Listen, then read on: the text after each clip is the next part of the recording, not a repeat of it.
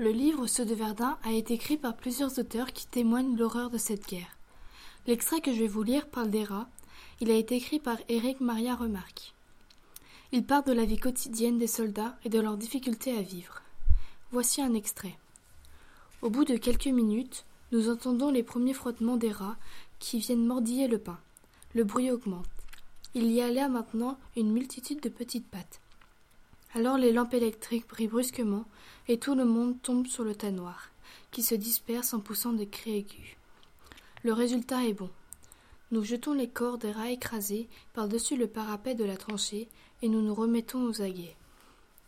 Le coup nous réussit encore quelques fois, puis les bêtes ont remarqué quelque chose ou bien ont senti l'odeur du sang. Elles ne viennent plus. Cependant, le lendemain, le pain qui restait sur le sol a été emporté par elles.